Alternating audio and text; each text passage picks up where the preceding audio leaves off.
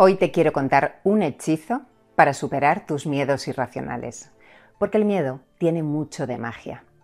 Y para eso nos vamos a ir a Hogwarts. Están los alumnos en clase de defensa contra las artes oscuras. El profesor Lupin enseña a sus alumnos una técnica para defenderse contra los bogarts. ¿Qué es un bogart? Es una criatura, un no ser amortal, que va cambiando de forma, que se transforma en, algo que teme la persona. Entonces, el hechizo, el encantamiento, que se llama ridículos, nos sirve para defendernos de estos bogarts, de nuestros miedos. Por ejemplo, ves que uno de ellos visualiza su miedo, que es una araña, y el bogart toma la forma de una araña gigante y dice ridículos, y la araña eh, empieza como patosa con unos patines, entonces eh, parece más ridícula y él se ríe. La siguiente, una de las alumnas, Imagina una serpiente, visualiza una serpiente, ridículos, y se transforma el Bogart en un payaso. Que por cierto, mira la escena y comparte conmigo si no te parece que da más miedo el payaso que la serpiente, porque eso tiene una pinta un poco siniestra. Es un miedo muy común, en, bueno, muy común, es un miedo, sí, que se ve bastante en niños y adultos, el miedo a los payasos. Se llama coulrofobia, porque ahora hay nombre para todo. En fin, que la escena se ve a los alumnos frente a un armario grande con un espejo.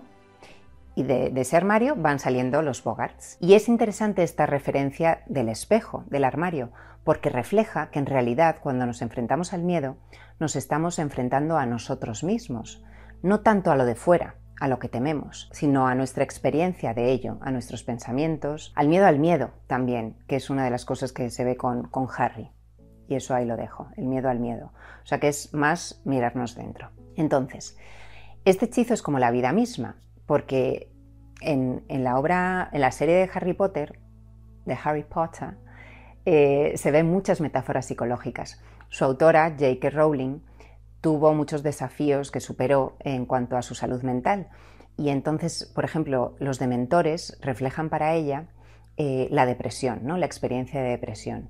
Y dice algo como que si te acercas demasiado a un dementor, te absorbe cada buen sentimiento y cada recuerdo feliz. Pero volviendo al hechizo. Primero, para superar un miedo hay que mirarlo de frente, hay que reconocer primero lo que temo y luego hay que sacarlo del armario, porque lo que solemos hacer es querer que esté dentro del armario y no querer verlo o mirarlo un poco de lado o pensar demasiado en ello, pero sin comprender de qué está hecho ese miedo o sin saber qué temo realmente. ¿Es eso lo que temo? O la consecuencia de lo que pasaría. ¿Es eso lo que temo o es mi propia reacción ante ello y lo que dice de mí temer eso? ¿Vale? Y segundo, el recurso de la risa, de ridiculizar al miedo. La risa relaja y te ayuda a calmarte, a pasar de un estado a otro. ¿El miedo qué hace? El miedo te lleva a un estado de sensación de bloqueo, de parálisis o de hiperactivación, de alerta. Entonces, la risa no es que haga que el miedo desaparezca, igual que el Bogart no desaparece. Cambia su forma y al cambiar su forma cambia también tu percepción y tu experiencia hacia el miedo. Cambias tu forma de, tratarlo, de experimentarlo, de comprenderlo.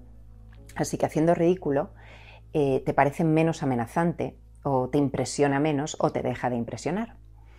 Y es curioso porque en realidad este hechizo es un contrahechizo, porque eso es lo que hace el miedo, hechizarte. Es como un encantamiento, el miedo, que te hace percibir amenazas donde no las hay, o percibir que esas amenazas son más oscuras, más peligrosas, más ruidosas. Y ese es un estado como en el que estás en trance hechizado y por eso es importante despertar. Y la risa te ayuda a ello. Y luego otro punto importante, que este hechizo requiere fuerza mental. Es decir, el encantamiento, la palabra ridículos y la varita mágica no son suficientes. Igual que las técnicas psicológicas, por ejemplo, no son suficientes por sí solas.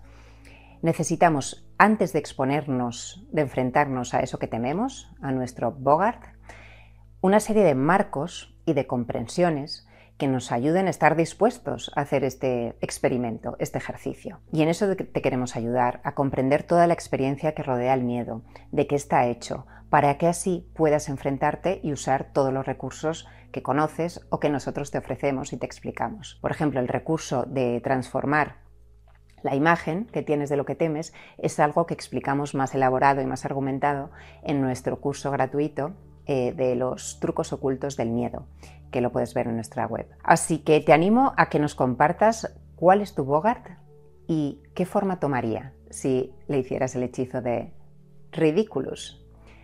Te escuchamos. Gracias por estar ahí y sabes que nos tienes en hermanoslacasa.com.